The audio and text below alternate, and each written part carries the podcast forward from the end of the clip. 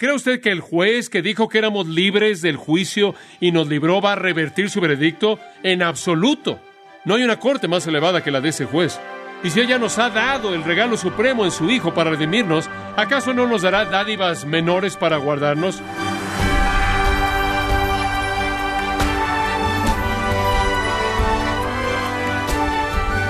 Le saluda su anfitrión Miguel Contreras, dándole la bienvenida a Gracia a vosotros con el pastor John MacArthur.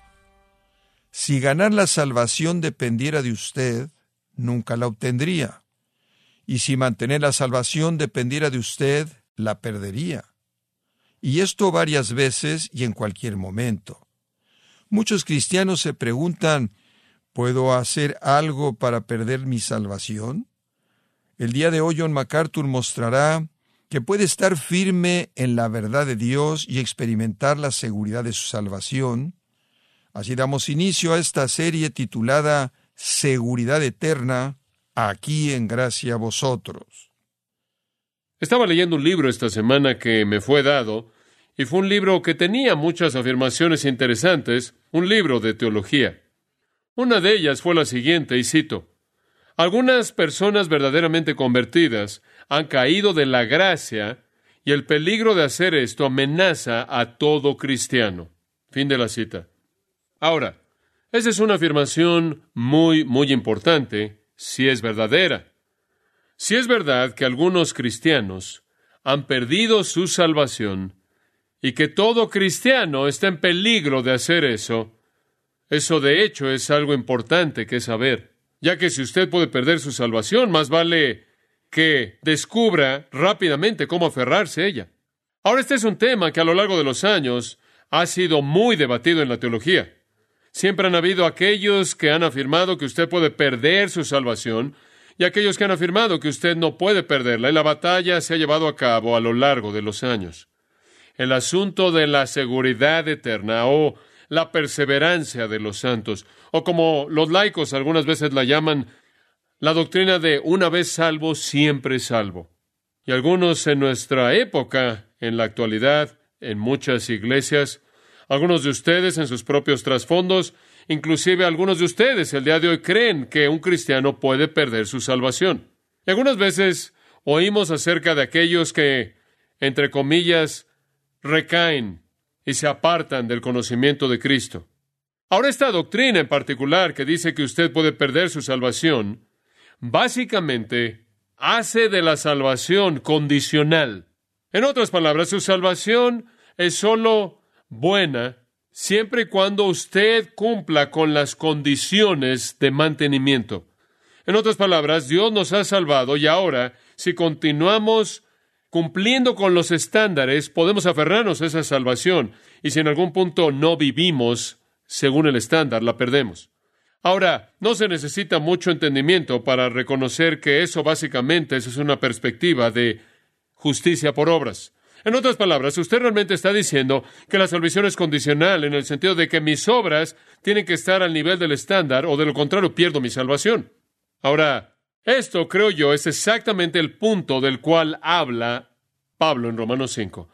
Y me fascina el hecho de que en muchos, muchos tratados del tema de la seguridad del creyente, Romanos 5 ni siquiera es discutido, lo cual me sorprende. O algunas veces aparece como una nota a pie de página.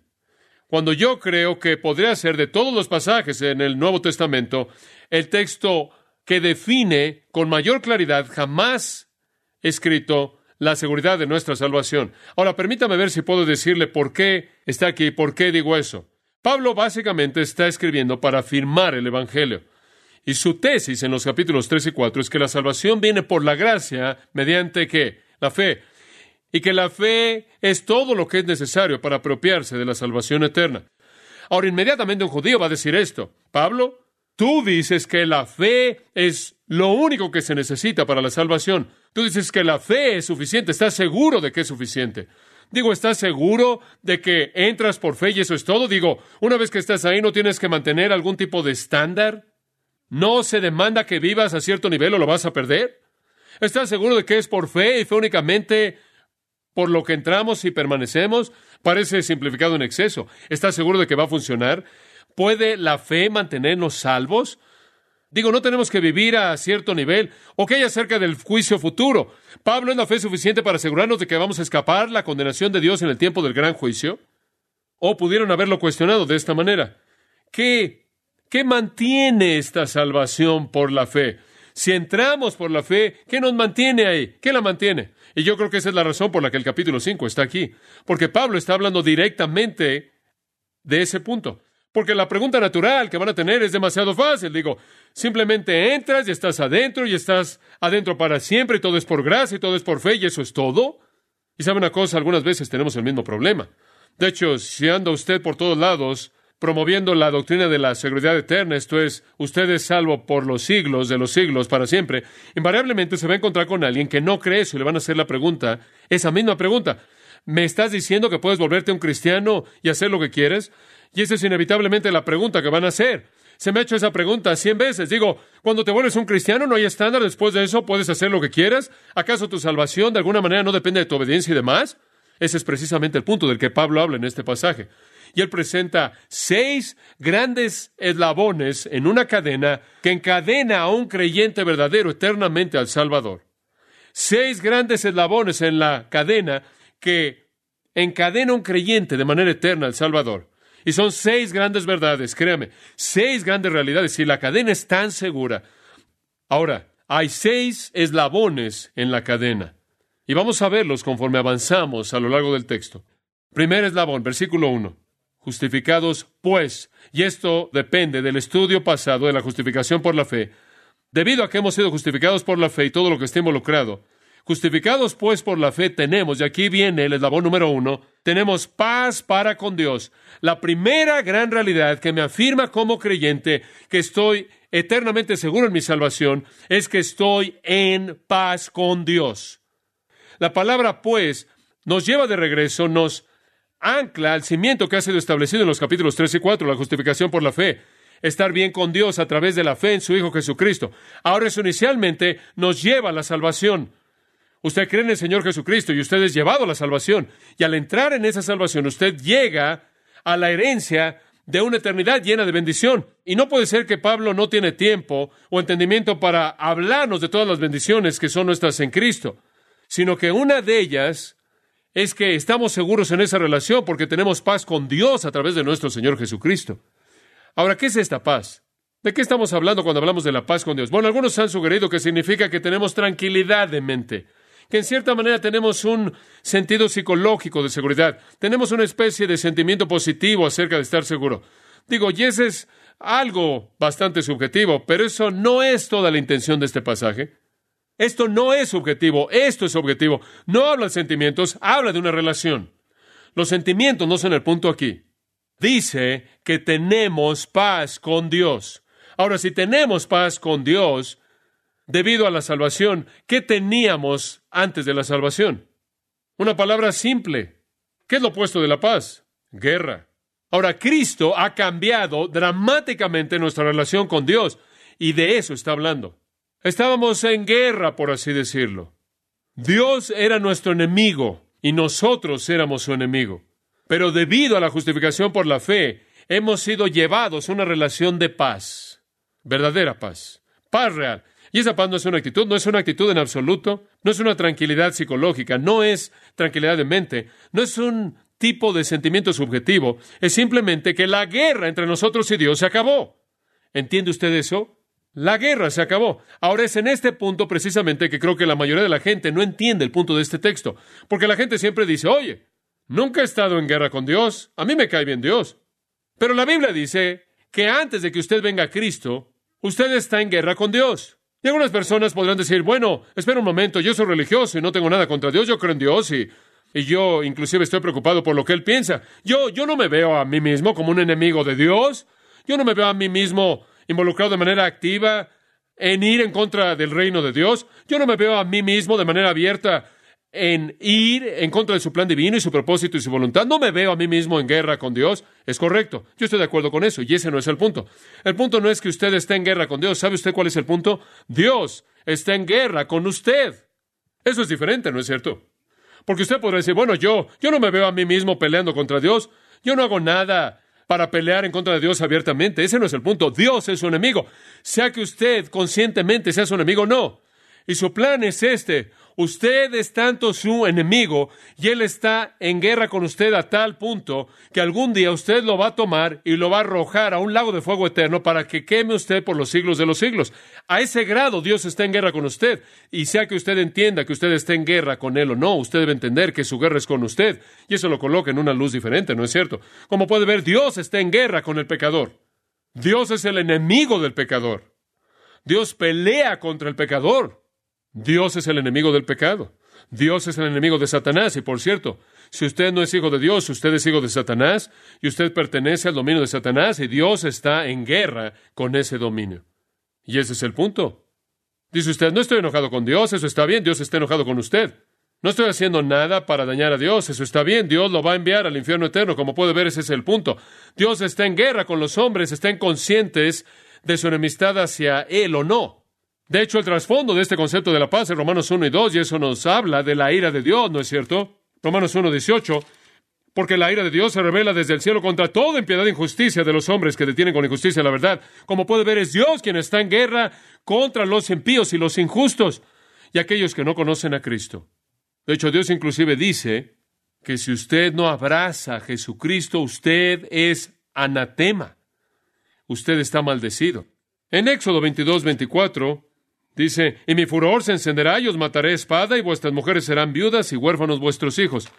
Josué 23, 16 dice, cuando han transgredido el pacto de Jehová vuestro Dios, que Él los mandó, y han ido, y vayan y sirvan otros dioses y se postren ante ellos, entonces la ira de Jehová se encenderá en contra de vosotros y perecerán rápidamente de la buena tierra que Él os ha dado. En segundo de Reyes 22, 13 dice, grande es la ira de Jehová que se enciende contra nosotros porque nuestros padres no han oído las palabras de este libro para hacer según a todo lo que está escrito acerca de nosotros. En Isaías 5, versículo 25 dice, por lo tanto, la ira de Jehová ardió en contra de su pueblo y él ha estirado su brazo contra ellos y los ha herido y los montes temblaron y sus cadáveres fueron despedazados en medio de la calle, porque toda esta ira todavía no se ha vuelto, sino que su mano todavía continúa estirada. En Isaías 13, versículo 9 dice, el día de Jehová viene cruel con ira y con ira intensa para desolar la tierra y él destruirá a los pecadores de ella. Por lo tanto, dice en el versículo 13, sacudiré los cielos y la tierra será removida de su lugar y la ira de Jehová de los ejércitos y en el día de su ira intensa. Y sigue así a lo largo de Isaías y después Jeremías. En aún dice en ese profeta menor, Dios es celoso, Jehová se venga, Jehová se venga y está furioso, Jehová se vengará de sus adversarios y guardará la ira para sus enemigos. Entonces, los hombres quizás no estén enojados con Dios, pero Dios está muy, muy enojado con ellos. Y esa es la razón por la que son enviados al infierno. Y Él está enojado con ellos debido a su pecado no arrepentido. En Efesios 5, versículo 6 dice, Ninguno se engañe con vanas palabras, porque debido a estas cosas viene la ira de Dios en contra de los hijos de desobediencia. Y cuando Jesús viene regresando en Apocalipsis 19, de su boca sale una espada filosa, y con ella mata a las naciones, y gobierna con vara de hierro y pisa el lagar de la ira del Dios Todopoderoso. Ahora, el resumen de toda esta actitud es expresado de la mejor manera en el Salmo 7, versículo 11. Simplemente escúchelo. Esto es lo que dice. Dios juzga al justo y Dios está irado contra el impío todos los días. El punto es que Dios está en guerra con el impío. Son hijos de ira. Son enemigos, dicen Romanos 8, 7 y 8. Enemigos de Dios. De vez en cuando tengo el privilegio de hacer estudios bíblicos y servicios de capilla para los equipos deportivos profesionales en nuestra ciudad. Y algunos años atrás, cuando Jorge Allen era el entrenador de los Rams y estaba involucrado en hacer esto, y le pregunté a alguno de los jugadores un día y le dije, ¿cómo es que Jorge Allen se siente acerca de estas capillas? Y él dijo, oh, Jorge nos dijo un día, mira, yo no sé si hay un Dios, pero me gusta tener estas capillas porque si hay uno, quiero asegurarme que esté de mi lado. ¿Quieres saber algo? Dios no está del lado de los pecadores. Dios no está del lado de los que rechazan a Cristo. Él es su enemigo. Él busca su destrucción. Ahora, con eso como trasfondo, ¿qué cree que significa cuando dice tenemos paz para con Dios? ¿Eso se oye bien para usted? ¿Eso se oye maravilloso para usted ahora? Seguro se oye bien para mí. Tenemos paz con Dios. Y no es que hicimos algo y lo tenemos desde nuestro extremo. Es algo que lo satisfizo a él. ¿Qué fue? Fue la obra perfecta de Jesucristo. Y Dios derramó su furia y su ira en Cristo. Y lo dice al final del versículo 1, por medio de nuestro Señor Jesucristo. Cristo, Dios fue apaciguado, por así decirlo, ya que toda su venganza y todo su enojo y toda su ira encontró su furia plena en Cristo en la cruz, ¿no es cierto? Y tenemos paz con Dios. Hombre, es tan bueno saber eso. Ese es mi nuevo estatus y fluye de la reconciliación llevada a cabo mediante la obra de Jesucristo. Como puede ver en Cristo, nuestro pecado fue penalizado, por así decirlo. En Cristo, el pago completo se llevó a cabo y Dios fue propiciado. Dios fue satisfecho. El precio fue pagado. Y esta es la razón por la que dicen Colosenses 1, habiendo hecho la paz mediante la sangre de su cruz. ¿Se da cuenta? Jesús hizo la paz entre Dios y nosotros a través de la sangre de su cruz. Y vosotros que antes estaban aislados y eran enemigos en vuestra mente mediante obras impías, Él ahora os ha reconciliado en el cuerpo de su carne mediante la muerte para presentarlos, escucha esto, santos e irreprensibles ante sus ojos. El acto de Jesucristo cumplió de manera total la paz con Dios a tal grado que desde ahora y para siempre usted es santo, irreprensible a sus ojos. ¿Por qué? Porque todo pecado por el cual usted debió haber sido castigado, Cristo lo llevó. Maravilloso pensamiento. Ahora, introducimos entonces en el concepto de la justificación el concepto de la reconciliación. Y quisiera decirle a aquellos de ustedes que están pensando en teología conmigo, la justificación y la reconciliación se pueden distinguir como términos, pero inseparables como realidad, porque la justificación incluye la reconciliación. Ese es el mensaje del capítulo 5. La justificación incluye la santificación. Ese es el mensaje del capítulo 6 y el capítulo 7. La justificación incluye la glorificación. Ese es el mensaje del capítulo 8.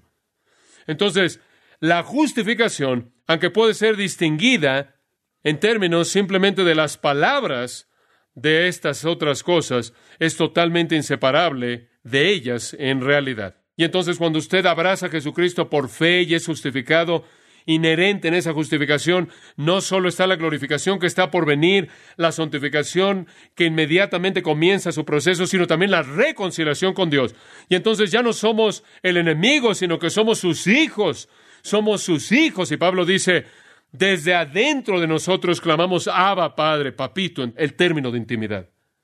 La ira de Dios hacia nosotros, la cual en últimas nos consignaría al infierno eterno, es quitada y toda su furia es absorbida de manera plena y resuelta en el sacrificio de Jesucristo, ha quedado satisfecha y quedamos con una relación maravillosa de reconciliación. Es todo a través de Cristo, Simplemente usted debería subrayar esa línea al final del versículo 1, por medio de nuestro Señor Jesucristo, porque todo lo que usted tiene es a través de nuestro Señor Jesucristo, todo.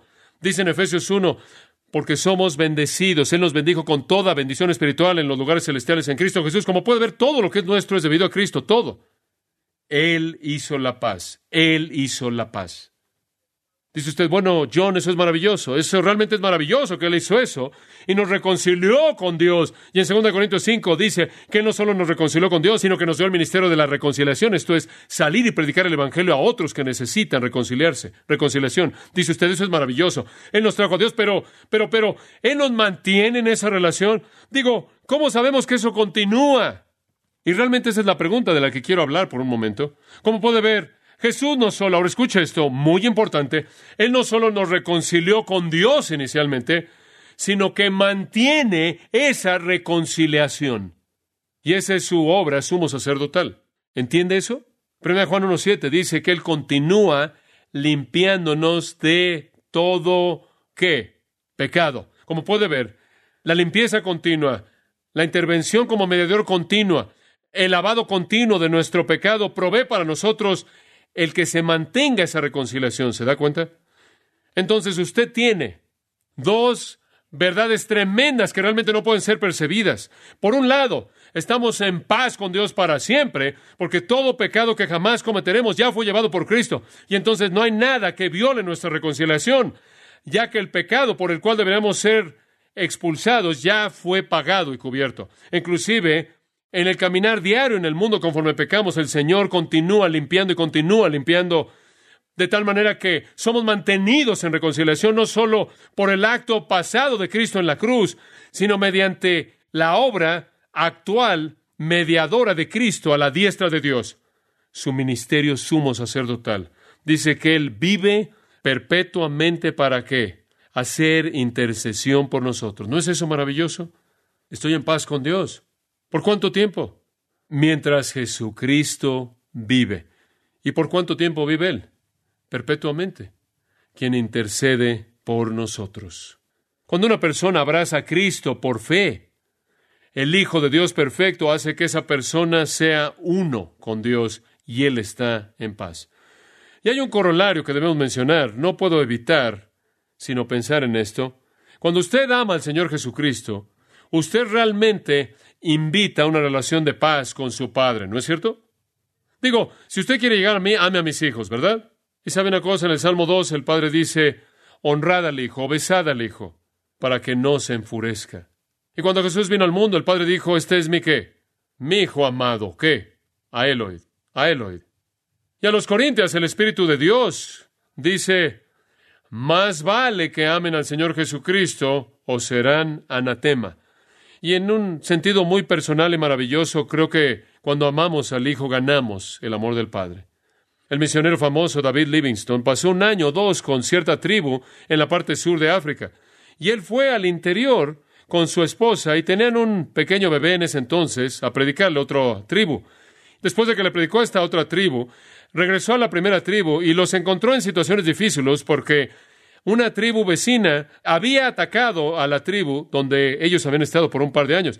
Habían matado a muchos de los hombres y capturado al hijo del jefe, se lo llevaron. En el momento en el que regresó Livingston, había venido un mensajero de los invasores que había capturado al hijo del jefe y estaban rogándole que hubiera paz debido a que temían la venganza. El jefe de la tribu herida quien deseaba solo vivir en paz con sus vecinos, le dijo a David Livingstone, ¿cómo puedo estar en paz con ellos quien tienen a mi hijo prisionero? Y si esta actitud es verdad en el corazón de un jefe salvaje, ¿cuánto más es verdad de Dios el Padre? ¿Cómo puedo estar en paz con aquellos que pisan la sangre de mi hijo? Pero cuando usted en amor viene a Jesucristo, usted busca la paz del Padre. Y debido a que Cristo ha muerto en la cruz, para pagar la paga de todo el castigo que usted merece. Y toda esa paga ha sido satisfecha, toda esa furia ha sido liberada, toda esa ira ha sido satisfecha. Dios puede estar en paz con usted. Ahora quiero añadir una nota a eso y creo que es importante decir esto. Creo que eso produce en nosotros un sentido de tranquilidad, ¿no es cierto? Digo, eso me da paz en mi corazón. Ese no es el significado del versículo, pero hombre, eso con toda seguridad me hace sentir en paz. Eso me da, como el teólogo Hodge lo llamó, un silencio dulce del alma. Digo, soy amigo de Dios, soy un hijo de Dios, soy un hermano de Jesucristo, estoy en la familia y Dios está en paz conmigo. Pablo lo expresó de esta manera cuando escribió Efesios. Él dijo, pónganse el calzado, o calzados los pies con el apresto del Evangelio de la paz. ¿Sabe eso? ¿Qué estaba diciendo? ¿Qué quieres decir? calzados vuestros pies con el apresto del Evangelio de la paz. ¿Qué es eso? Bueno, cuando un soldado romano, cuando iba a la batalla, se colocaba unas botas con pequeñas cosas que se veían como calzado de fútbol americano, con pequeños clavos que salían de la parte de abajo, porque se metía en el combate mano a mano por la vida y la muerte, y él quería asegurarse de que no se resbalara por todos lados, y entonces tenía estos clavos que salían y lo mantenían firme en el suelo, y él podía pelear y golpear y demás, y entonces Pablo dice, cuando salgan a la batalla con el enemigo, con el poder de los demonios y las fuerzas del infierno y entra en esa batalla, sus pies deben estar firmemente plantados con lo que tienen en sus pies, están preparados con el Evangelio de la paz. ¿Y cuál es el Evangelio de la paz? Son las buenas nuevas de que Dios está en paz con ustedes. ¿Y sabe usted lo que eso significa? Eso significa que Dios ahora está de su lado. ¿Entendió eso? Y entonces cuando el enemigo viene en contra de usted, debe permanecer firme y decir, acábalos Dios, porque Dios está de su lado, Él está de su lado. Esa es la transformación que se ha llevado a cabo en la reconciliación, en la obra de reconciliación de Jesucristo. Oh, qué lugar tan seguro, Dios está de mi lado. Dice usted, bueno, ¿qué acerca de cuando peca? Cuando usted peca, en primer lugar, en el pasado fue pagado por Cristo. Se acabó la furia y la ira que ese pecado debe recibir. Cristo ya la recibió. Y además de eso, en la actualidad, Él continúa intercediendo a favor de usted y continúa limpiándolo. Y eso mantiene la paz. De hecho, en Efesios 2.14, uno de mis, una de mis afirmaciones favoritas en toda la Biblia, Él dice de Cristo, Él es nuestra paz. Y mientras Él viva, para siempre Él mantendrá esa relación de paz. Escúchelo, amigo. Dios está satisfecho con el sacrificio de Cristo por su pecado, por el pecado de usted. Su ira se fue. Usted está en paz y nada puede cambiar esa relación. Y entonces Dios dice en Hebreos 8:12, seré propicio a sus injusticias y nunca más me acordaré de sus pecados. ¿Y cuándo se va a acordar Dios de sus pecados y de sus iniquidades? Nunca, porque Cristo satisfizo la ira de Dios.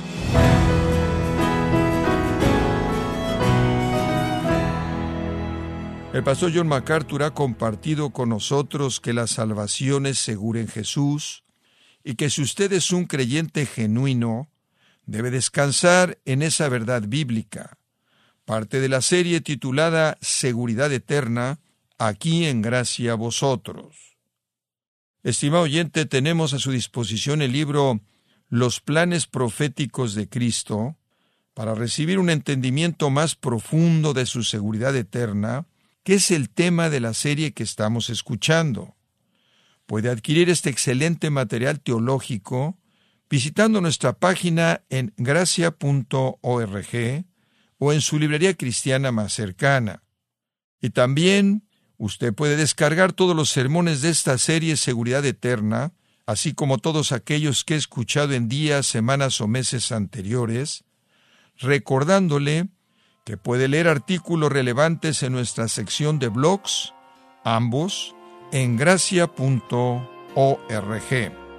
Si tiene alguna pregunta o desea conocer más de nuestro ministerio, como son todos los libros del pastor John MacArthur en español o los sermones en CD que también usted puede adquirir, escríbanos y por favor mencione la estación de radio por medio de la cual usted nos escucha en gracia a vosotros.